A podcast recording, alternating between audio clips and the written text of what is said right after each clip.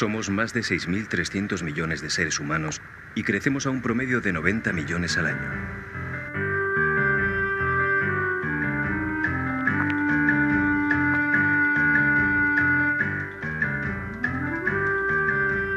La Tierra nos da lo mejor que tiene. De hecho, nunca hemos disfrutado de alimentos tan sanos y abundantes como ahora.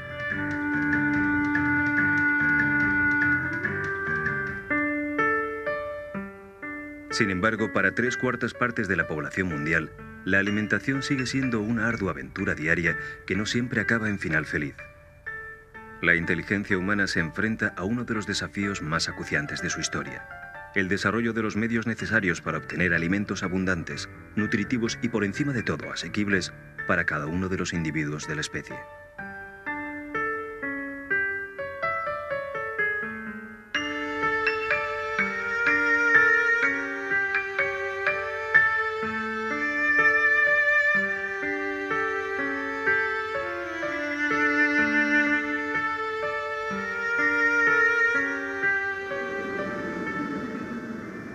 La Tierra, el soporte de la existencia humana, el mundo en el que desarrollamos nuestra actividad diaria, el lugar que nos proporciona cobijo, ropa y alimentos.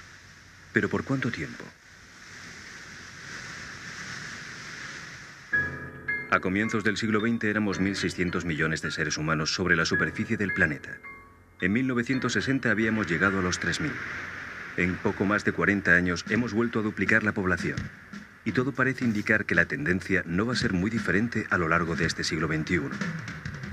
En 2025 seremos 8.000 millones de bocas que alimentar y en 2050 habremos superado las 10.000.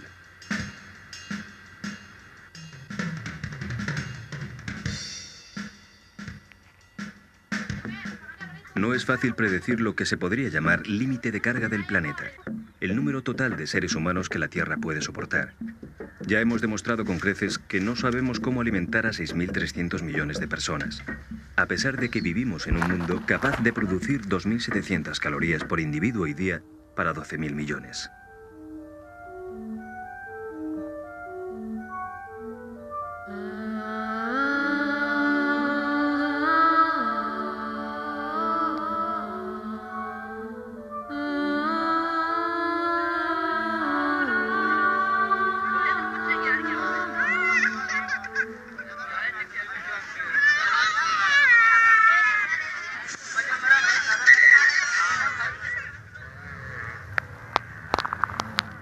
Hace tiempo que la actividad humana, en lo que a gestión de recursos alimenticios se refiere, no se ajusta a las necesidades de todos. La FAO, Organización de las Naciones Unidas para la Agricultura y la Alimentación, facilita cada año datos que hablan por sí mismos.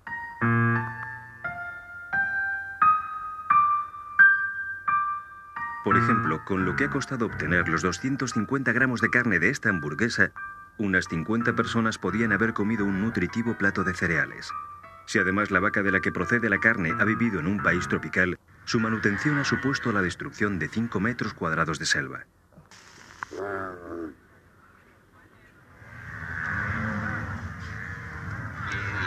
Actualmente mantenemos un promedio de 1.280 millones de vacas en todo el mundo. Unas tres cuartas partes viven en el hemisferio sur. Sin embargo, casi todos los productos que se obtienen de su explotación se consumen en los países industrializados del norte.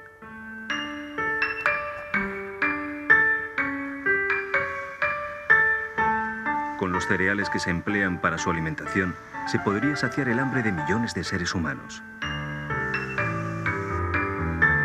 En otras palabras, la falta de alimentos que sufre la mayor parte de la humanidad es consecuencia directa del exceso que acapara la otra parte.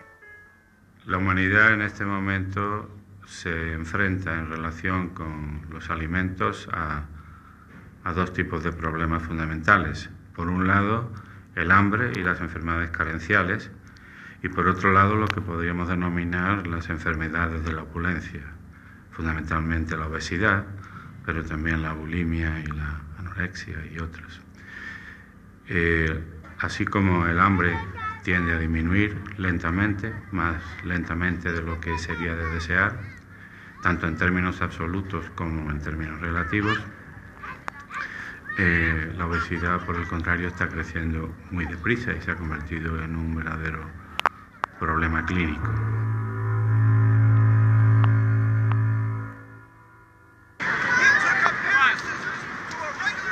Algunas enfermedades de la opulencia figuran entre las primeras causas de muerte en los países desarrollados. Al mismo tiempo, cada dos segundos alguien muere en algún lugar de la Tierra por problemas de malnutrición.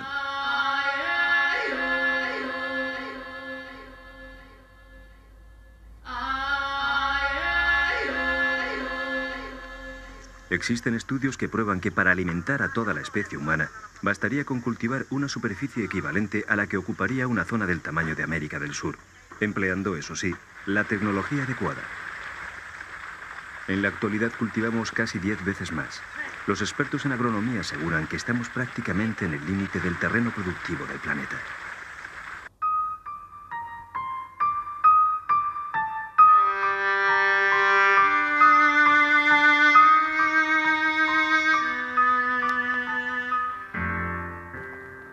Finales del siglo XVIII, un economista inglés llamado Robert Malthus concibió una desalentadora teoría.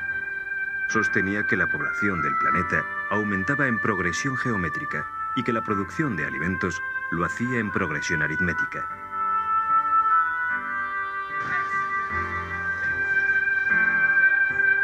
Sus previsiones no podían ser más dramáticas. Calculó que pasados tres siglos, casi los tiempos que hoy vivimos, la alimentación sería imposible para más del 99% de los seres humanos del planeta. Naturalmente estaba equivocado. A pesar de su indiscutible capacidad de deducción, Malthus no podía imaginar el increíble potencial de la ciencia y las tecnologías aplicado a las prácticas agrícolas y ganaderas. La misma ciencia y las mismas tecnologías que permitirán que la Tierra continúe proporcionándonos los medios necesarios para subsistir durante unos cuantos siglos más.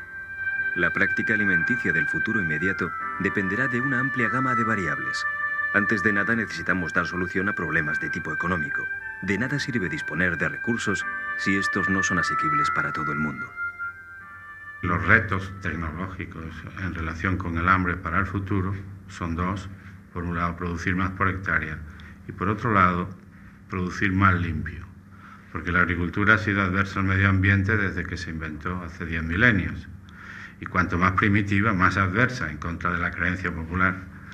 Porque el impacto de la producción de alimentos sobre el medio ambiente hay que contabilizarlo por tonelada de alimento producido. Hoy producimos una tonelada de alimento con menos suelo, menos fertilizantes, menos productos fitosanitarios, menos agua y menos energía que hace 30 años. Pero no hemos mejorado tanto que compensemos el incremento de la población mundial. Si hace 30 años contaminábamos X cuando consumíamos un bocadillo, por decir algo, hoy contaminamos la mitad, pero en cambio la población mundial se ha duplicado.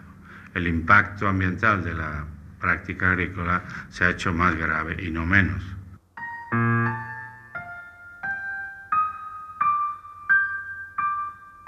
Al mismo tiempo, iremos perfeccionando la salud humana con el desarrollo de nuevos alimentos. Llegaremos a entender que comer bien no tiene nada que ver con comer más o degustar los productos más exquisitos del mercado.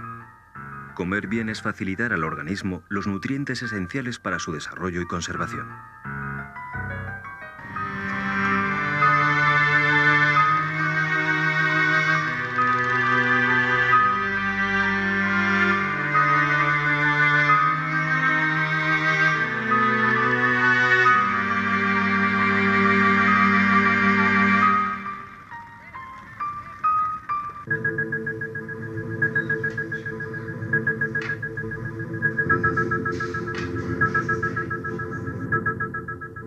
Evolución de las tecnologías alimentarias y de las ciencias de la nutrición nos permiten ya hablar de síntesis de proteínas animales o vegetales.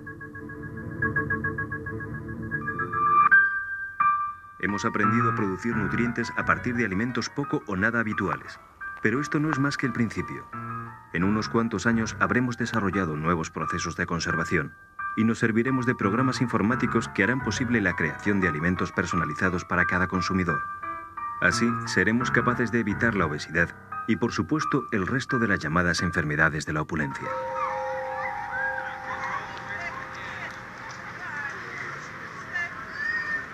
La alimentación infantil, por ejemplo, no solo propiciará un rápido crecimiento físico, también contribuirá a aumentar la actividad intelectual y física de cada individuo.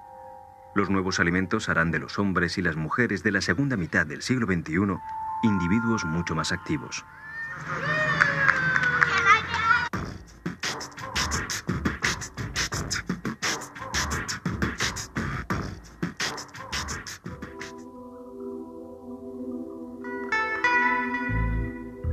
Este hombre es probablemente la persona que más vidas ha salvado a lo largo del siglo XX.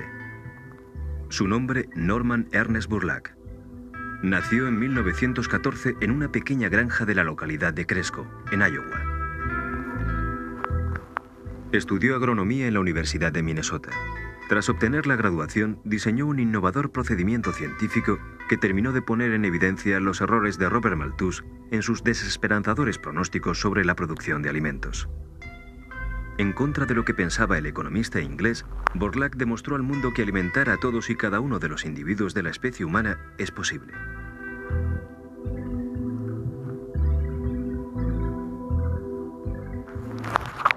La historia comienza en 1942, cuando Norman Borlaug recibe el encargo de dirigir un programa de investigación agraria en México.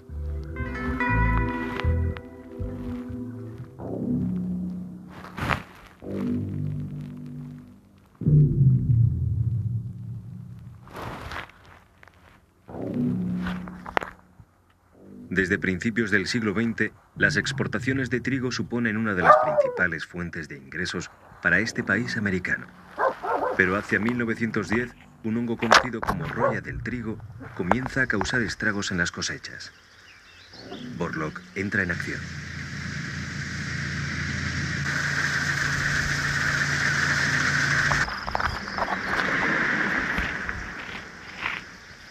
Durante los años 40 y 50, los expertos de este campo trabajan aplicando una regla de oro. La selección de cualquier variedad de planta debe llevarse a cabo en cultivos sembrados en la misma fecha, en la misma clase de terreno y bajo las mismas condiciones climáticas en las que el producto resultante vaya a ser consumido.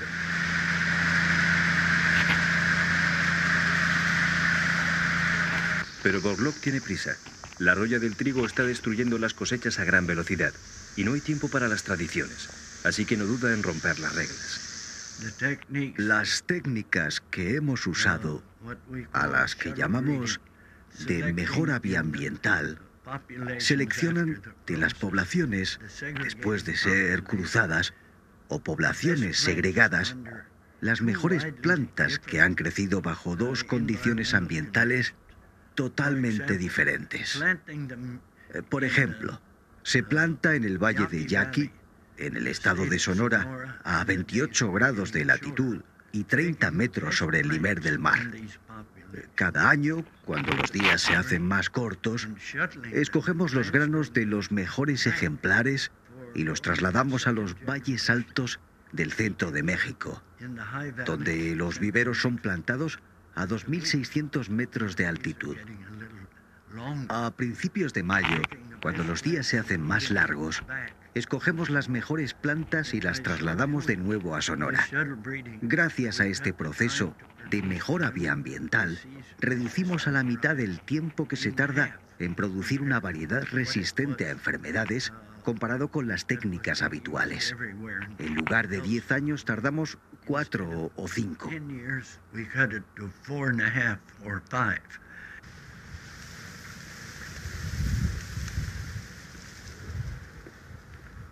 Pero aún hay más.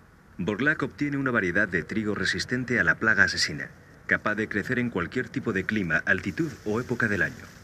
Una planta con beneficiosas cualidades como el enanismo o el mayor grosor de su tallo.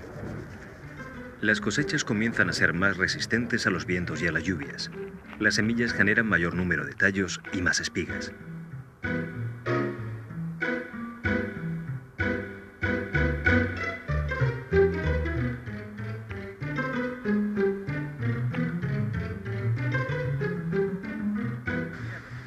Los hallazgos de Norman Burlock contribuyeron también a mejorar las cosechas de cereales en otros lugares del mundo. Millones de seres humanos se salvaron de morir de hambre, especialmente en India y Pakistán. Eran los inicios de lo que durante los años 60 comenzó a conocerse como Revolución Verde.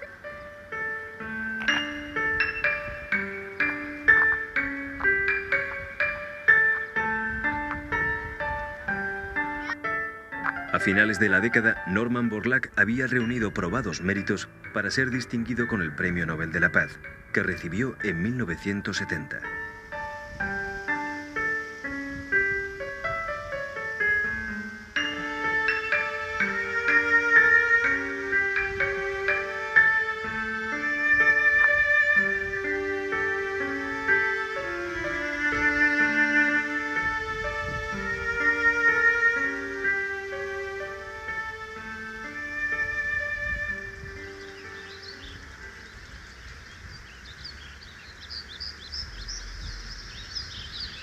Las experiencias de Borlaug suponen hasta el momento el mayor avance de la historia en el largo camino hacia la erradicación del hambre en el mundo. Sin embargo, no faltan los que vean en la Revolución Verde el origen de un buen número de atropellos ecológicos de difícil arreglo.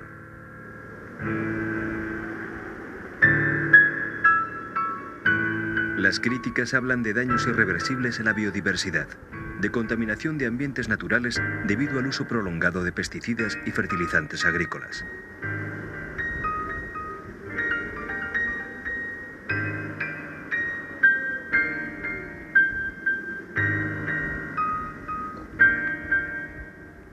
Pero existe un argumento más contundente que los demás, el de los ecologistas que ven en los trabajos de Borlaug el inicio de lo que consideran una de las mayores amenazas para la salud, los alimentos transgénicos.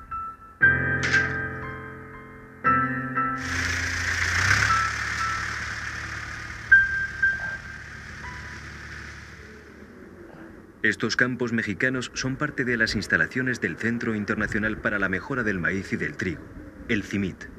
Aquí se desarrollan las que son probablemente las investigaciones más avanzadas del mundo en el amplio terreno de los cereales transgénicos. El maíz y el trigo proporcionan casi el 25% del total de calorías que se consumen en los países en vías de desarrollo. Entre los muchos objetivos del CIMIT está la mejora de los cultivos de estos cereales mediante la creación de nuevas variedades de plantas capaces de resistir enfermedades, condiciones climáticas adversas o cualquier otra clase de agente hostil. En seis meses, las plantas responden como esta en condiciones de sequía. Los controles responden más o menos así. Esta no es la única. Puedo mostraros miles de plantas que responden igualmente de forma satisfactoria. Todas sobreviven a la sequía. Esta es una respuesta que la biotecnología puede dar al mundo.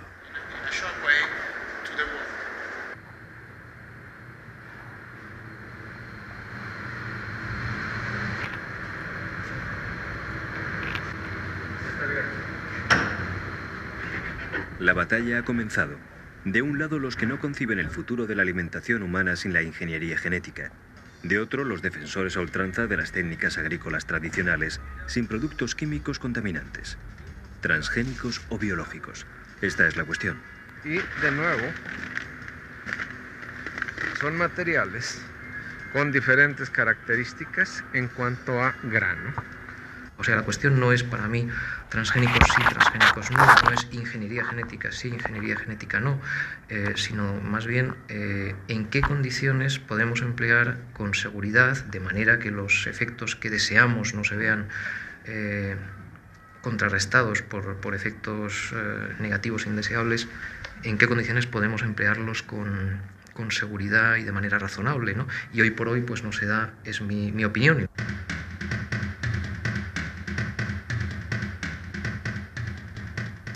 Leche con más calcio, café descafeinado desde el propio cultivo, huevos con menos colesterol, arroz de colores, sandías sin pepitas. Todos son alimentos modificados genéticamente con el objetivo de obtener cualidades concretas que no poseían en sus variedades naturales.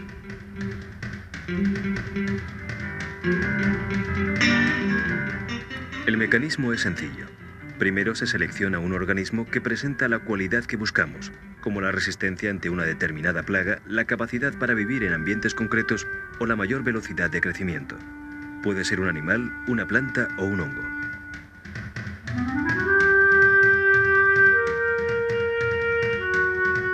Una vez que lo tenemos, buscamos el gen que produce la cualidad en cuestión, Lo extraemos y lo introducimos mediante distintos sistemas en el ADN receptor. La última fase consiste sencillamente en propiciar su reproducción siguiendo un riguroso control de tiempos.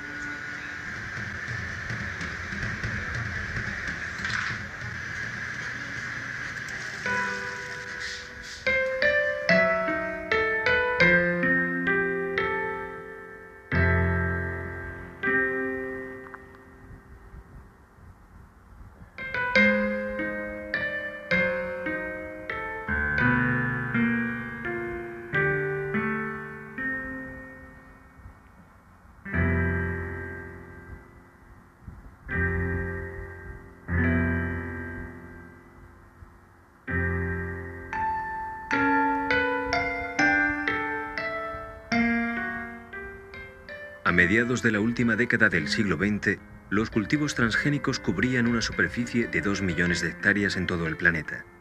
Actualmente se estima que la cifra gira en torno a los 45 millones. Aunque realmente el producto transgénico más cultivado hasta el momento es la colza que sirve de alimento a las vacas que acabarán convirtiéndose en hamburguesas.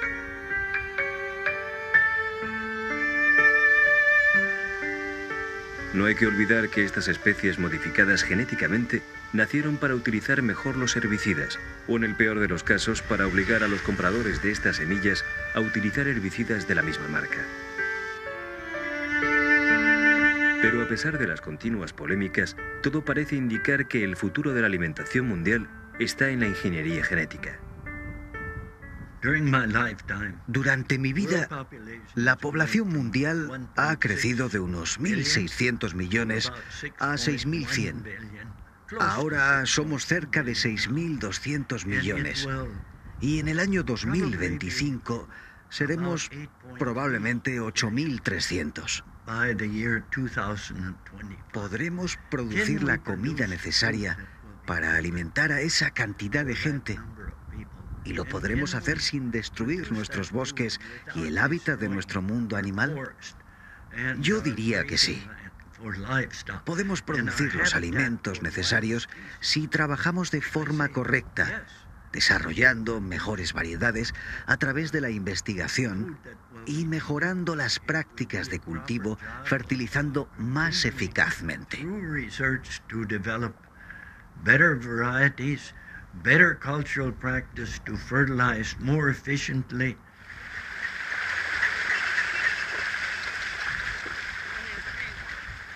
Es obvio que no se pueden producir alimentos para 6.300 millones de seres humanos utilizando los procedimientos agrícolas tradicionales.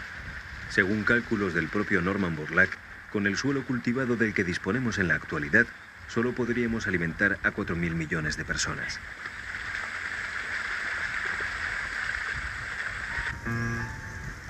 Además, necesitaríamos entre 5.000 y 6.000 millones de vacas más para producir el estiércol que haría falta para fertilizar las tierras de cultivo. En otras palabras, deberíamos ser 2.000 millones de seres humanos menos y unos 5.000 millones de vacas más. El supuesto es sencillamente inviable.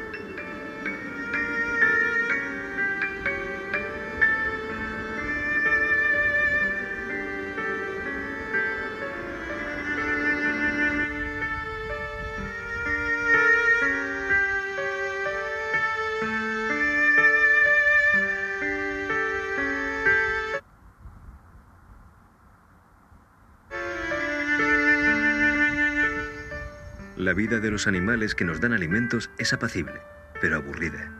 No han de preocuparse por buscar comida ni por protegerse del viento o la lluvia. Cuando enferman reciben el tratamiento adecuado y no tienen que pensar en que un día pueden ser devorados por los predadores, exceptuando, claro está, a los individuos de la especie humana.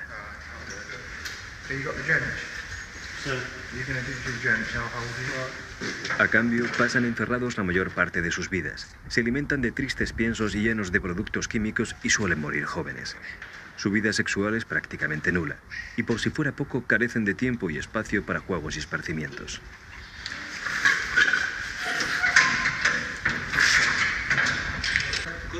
Los animales que nos comemos no son felices, y aunque parezca difícil de creer, esto influye en la calidad de los alimentos que nos proporcionan. La producción animal conlleva que tengas que tener un hábitat adecuado para que el animal tenga un estado sanitario correcto y, una respuesta inmune adecuada, pero también es fundamental que tenga la bioseguridad suficiente para que los agentes infecciosos no penetren en esa explotación la falta de equilibrio de un lado o de otro es la que genera este enorme problema que a veces se produce cuando aparece una enfermedad infecciosa. Entonces es porque o bien falla la bioseguridad de la explotación, si la explotación no es segura y entran agentes infecciosos, y además de no ser segura para la propia explotación, genera infecciones en otras explotaciones, y a veces no solo se produce porque entra un agente infeccioso, sino porque de hecho está conviviendo permanentemente con los animales por unas condiciones eh, ambientales inadecuadas.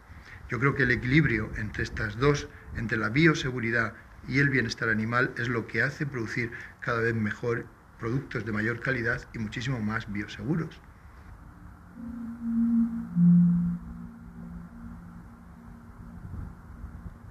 Somos conscientes de la necesidad de proteínas animales en nuestra alimentación. Sin embargo, no estamos en condiciones de asegurar que no vayamos a ser víctimas de futuras catástrofes alimentarias como la de las tristemente populares vacas locas.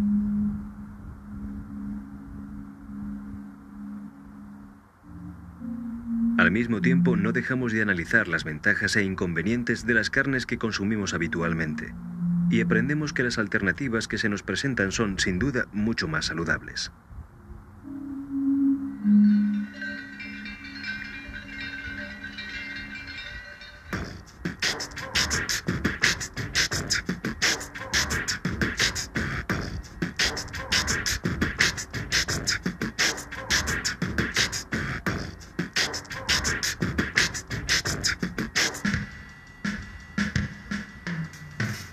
Carne de avestruz presenta un aspecto muy parecido a la de vacuno. Su sabor y su textura son muy similares. Tiene menos colesterol, menos grasa, menos calorías y casi las mismas proteínas que las carnes que consumimos habitualmente.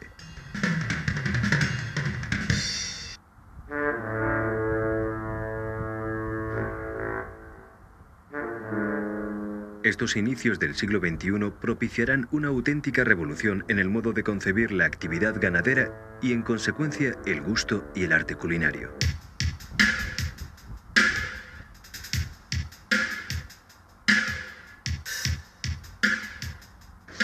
Imaginemos un típico programa de cocina. El grillo es un alimento muy completo, es un alimento... El cocinero nos presenta los ingredientes. El aceite, el perejil bien picadito, la sal, la pimienta y, por supuesto, los grillos. Los grillos son insectos del grupo de los ortópteros.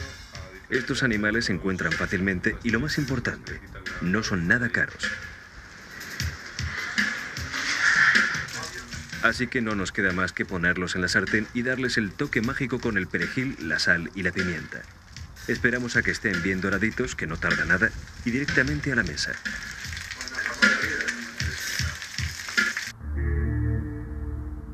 Grillos fritos. Este plato hoy repugnante para muchos de nosotros no está estéticamente demasiado lejos de, por ejemplo, una exquisita ración de calamares.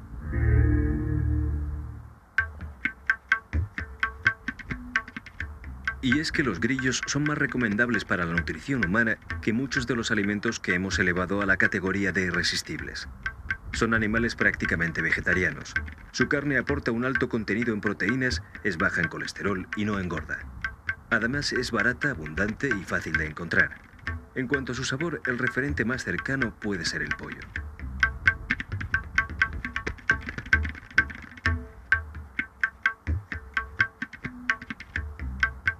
El grillo campestre es una de las 1.462 especies de insectos comestibles registrados actualmente.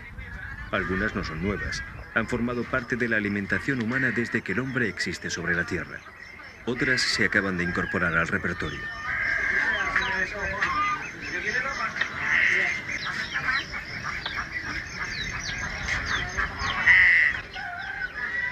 De uno u otro modo, los insectos se perfilan ya como parte de una amplia gama de ingredientes para las recetas del futuro, dada la creciente pérdida de vigencia de los sistemas tradicionales de producción y consumo de alimentos. El cocodrilo es otra de las alternativas estrella para la alimentación del futuro. Algunos estudios recientes han demostrado que su carne, de la cabeza a la cola, posee numerosas cualidades nutritivas. Además, tiene menos colesterol que la carne de pollo, por ejemplo, y es especialmente beneficiosa para huesos y músculos. Las granjas de cocodrilo que ya han comenzado a proliferar en Australia y en algunos países asiáticos sirven su carne cuidadosamente cortada en filetes, costillas o solomillos.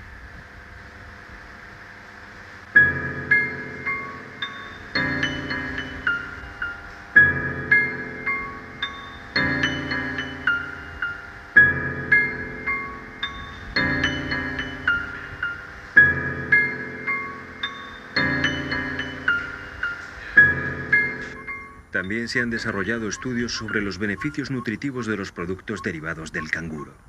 Las conclusiones no son menos convincentes. Su carne es baja en colesterol y puede prevenir enfermedades cardiovasculares.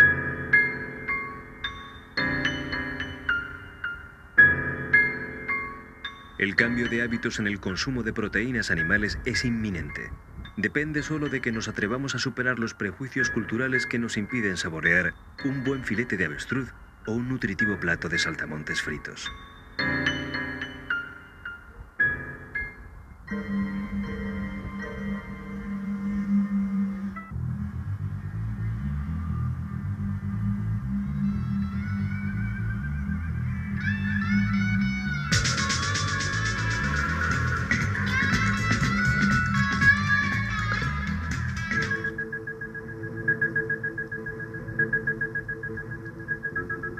Próxima revolución de la cultura alimenticia se producirá en el mar. Sus recursos son enormes. El problema es que llevamos años explotándolos de manera irracional, poniendo en peligro la supervivencia de muchas especies.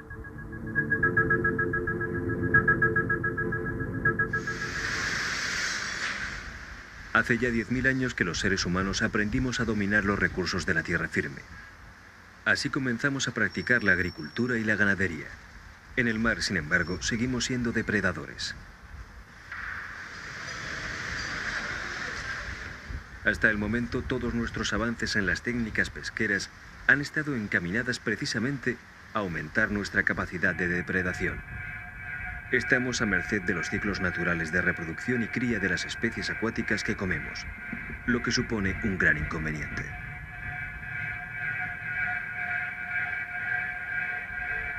Si llegamos a dominar los alimentos marinos como dominamos los terrestres, podemos estar seguros de que llegará un día cercano en que el hambre habrá pasado a la historia.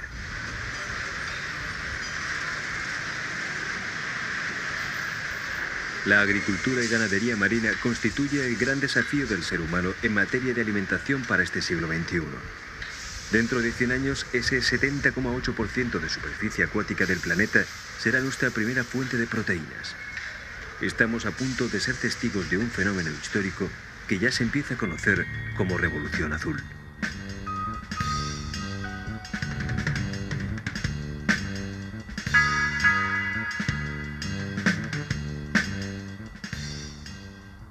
Estas doradas viven en cautividad. Al principio su dieta se compone de zooplancton y artemia, un diminuto crustáceo de uso habitual en los cultivos piscícolas. Después, durante la llamada época de engorde, se las alimenta básicamente con piensos compuestos de harina de pescado.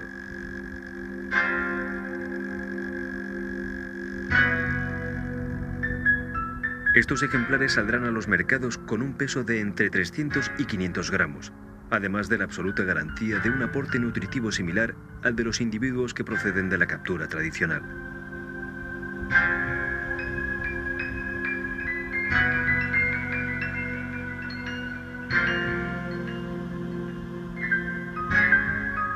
La acuicultura es una actividad que desde hace algún tiempo viene cubriendo una pequeña parte de nuestras necesidades alimenticias.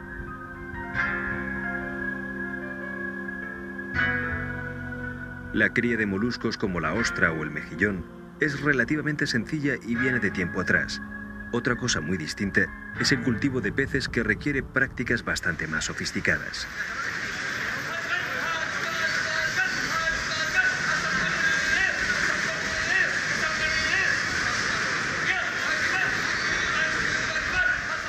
Los japoneses fueron los primeros acuicultores de la historia. Hacia mediados del siglo XX se aventuraron en el cultivo de la seriola, un pez de la familia de los atunes, cada vez más habitual en la actividad acuícola. Las primeras prácticas no contemplaban el ciclo del cultivo completo. Comenzaban con la captura de los alevines que crecían en cautividad hasta que llegaban a pesar unos 4 kilos, momento en el que salían al mercado. El proceso duraba varios meses y se realizaba en aguas costeras aisladas con redes.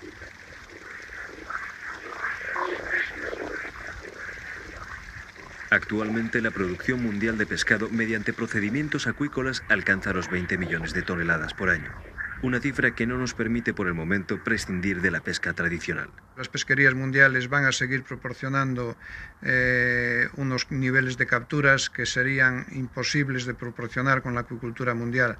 Sin embargo, la acuicultura mundial va a aproximarse, a lo mejor si hoy es el 25% de todas las proteínas marinas que se producen en el mundo, puede llegar a un 50% pero eso sin sustituir a la actividad pesquera que que se produce en todas las pesquerías mundiales.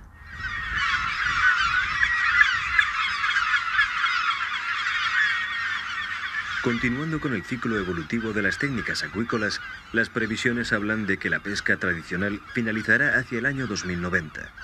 A partir de entonces, el 100% de los nutrientes de origen marino serán fabricados en granjas.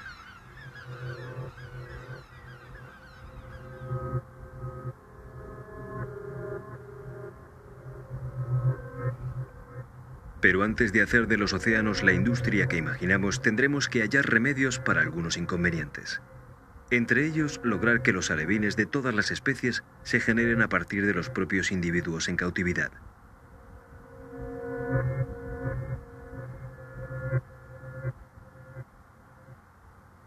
Los peces son animales ovíparos. Se reproducen poniendo millones de huevos de los cuales solo unos pocos dan lugar a nuevos individuos. Y es que las circunstancias en las que estos seres han de dar sus primeros pasos no son nada propicias. Los peces son extremadamente débiles, carecen de reservas nutritivas y son muy sensibles a los factores externos como la temperatura ambiental o las condiciones de salinidad y acidez del agua. Se puede decir que lo realmente excepcional es que los nuevos seres logren sobrevivir. El hecho de que las puestas sean tan abundantes no es gratuito.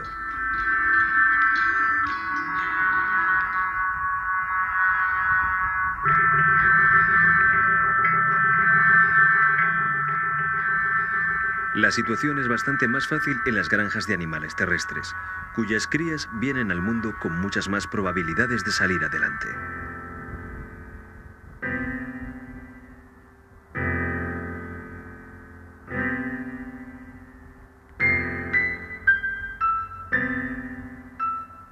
Los biólogos marinos trabajan desde hace años en la búsqueda de posibles soluciones para estos problemas.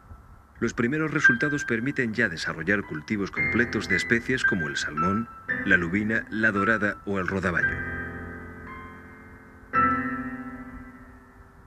Sin embargo, las condiciones de trabajo no dejan de moverse en estrechos márgenes de sensibilidad, donde cualquier variación ambiental, por mínima que sea, puede causar grandes estragos.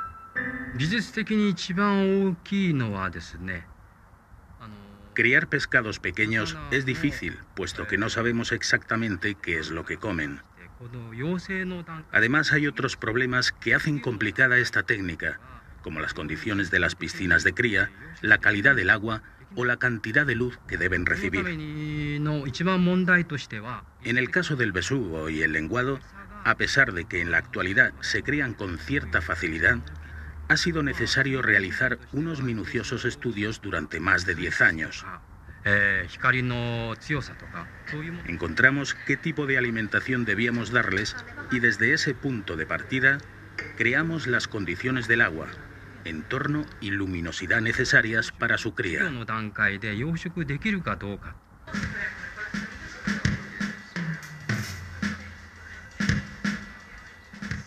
Japón es también el país de las algas. Muchos de los más apetitosos platos de la cocina oriental están elaborados con alguna de las múltiples variedades de alga que se cultivan en las costas del archipiélago.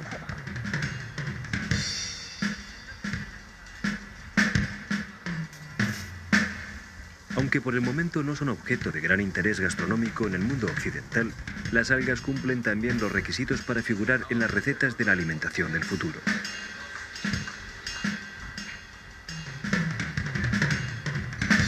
Son nutritivas, asequibles y tan abundantes como para paliar en gran medida las necesidades alimenticias de las poblaciones en estado carencia.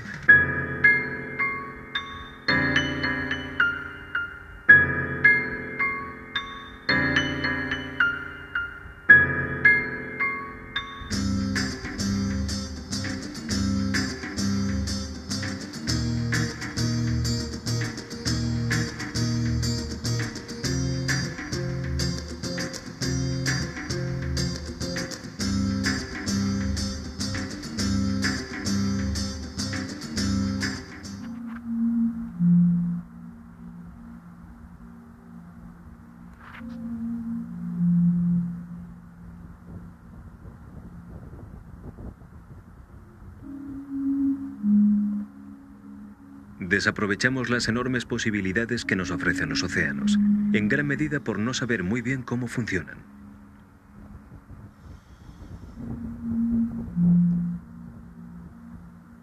La base de la vida marina es el fitoplancton, una concentración de algas microscópicas ricas en proteínas y otros nutrientes, que necesitan luz para realizar sus funciones fotosintéticas.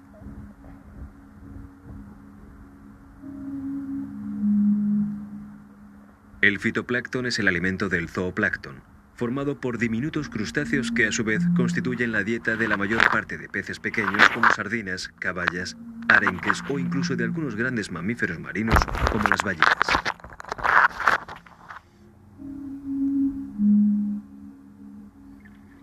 No es casual que la mayor parte de la vida marina se produzca tan solo en un 3% del total de la masa de agua del planeta, precisamente la zona a que llega la luz. Pero ¿qué ocurriría si lográramos poblar de nutrientes el 97% restante del océano? En 1988, el fallecido John Martin, del laboratorio marino Moss Landing de California, propuso que, siendo la carencia de hierro el factor limitante del crecimiento de las algas en la superficie oceánica, habría que sembrar los mares con hierro para conseguir un espectacular crecimiento de estas. En mayo de 1995 se llevaron a cabo experimentos en el Océano Pacífico, siguiendo las indicaciones de Martin se sembró el mar con hierro y efectivamente se produjo el esperado crecimiento exponencial de la población de algas. Estas son muestras de nuestro experimento de enriquecimiento. Inicialmente, la muestra estaba muy baja en fitoplancton y zooplancton. A medida que añadíamos hierro y dejábamos transcurrir el tiempo, el fitoplancton aumentaba. Está más verde y puede verse que está creciendo abundantemente. Uh, abundantly growing. Muchos sistemas enzimáticos de plantas en el océano necesitan hierro. Así como el hierro es necesario para transportar el oxígeno en nuestra sangre, uh, también lo es para que el fitoplancton uh, recoja nutrientes y transporte electrones, formando así la clorofila.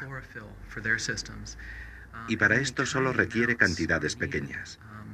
Nuestros experimentos indican que si añadimos cantidades pequeñas de hierro en los océanos, se incrementa la producción de plantas.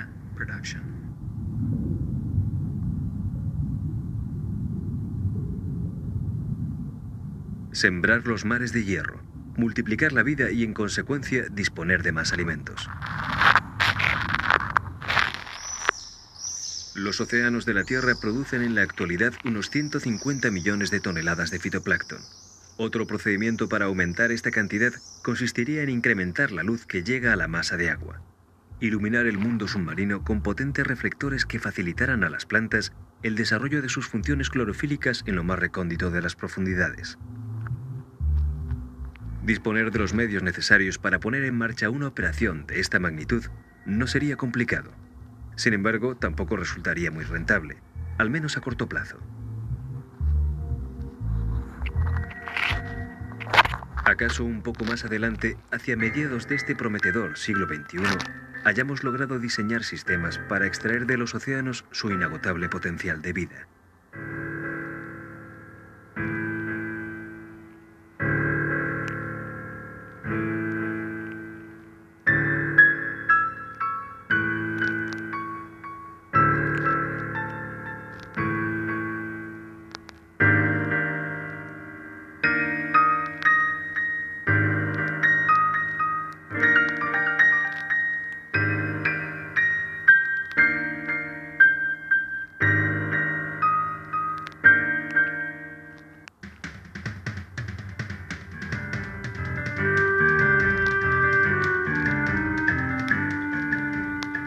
En los comienzos del siglo XX vivíamos en el planeta 1.600 millones de seres humanos.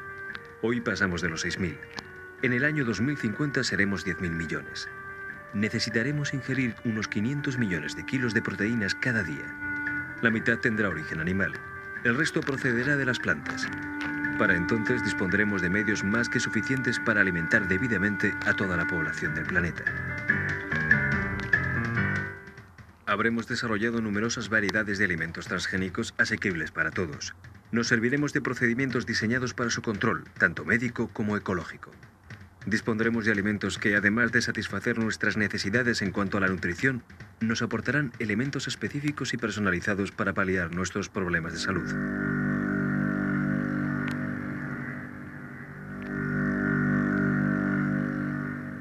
Habremos instalado granjas terrestres en las que criaremos animales que nos surtirán de sabrosos y saludables productos. En los mares tendremos una despensa inagotable de proteínas. Enormes granjas ocuparán sus aguas. Estarán protegidas por sistemas aislantes invisibles, quizá muros de ultrasonidos.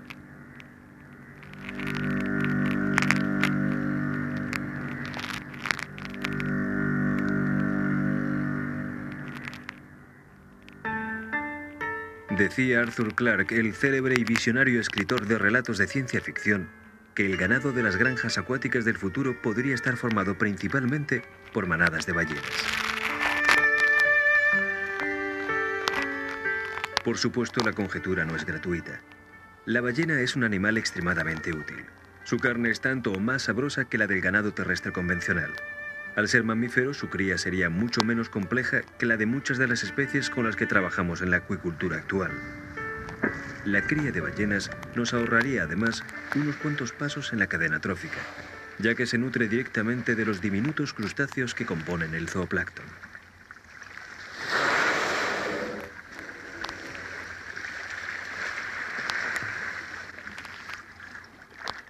Tal como sucede con las especies de ganado terrestre, la cría comercial de ballenas supondría además el modo definitivo de evitar su extinción.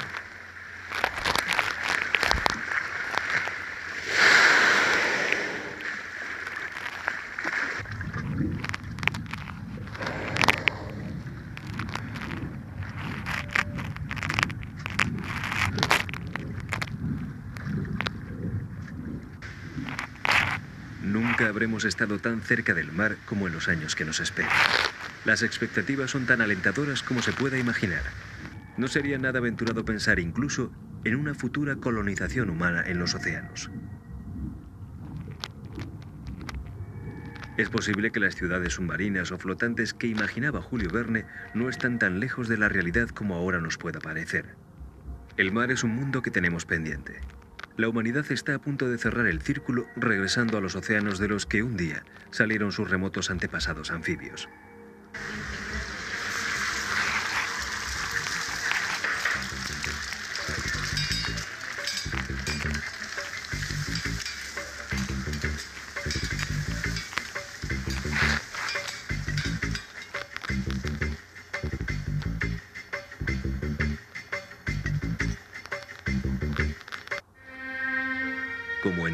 Órdenes de la vida, el futuro de la alimentación también se teje con los hilos del pasado.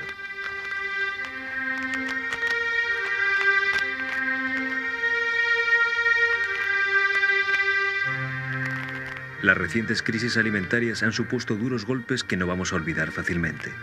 Por eso no dejamos de desarrollar medios para que la cultura alimentaria que nos espera sea mejor para todos.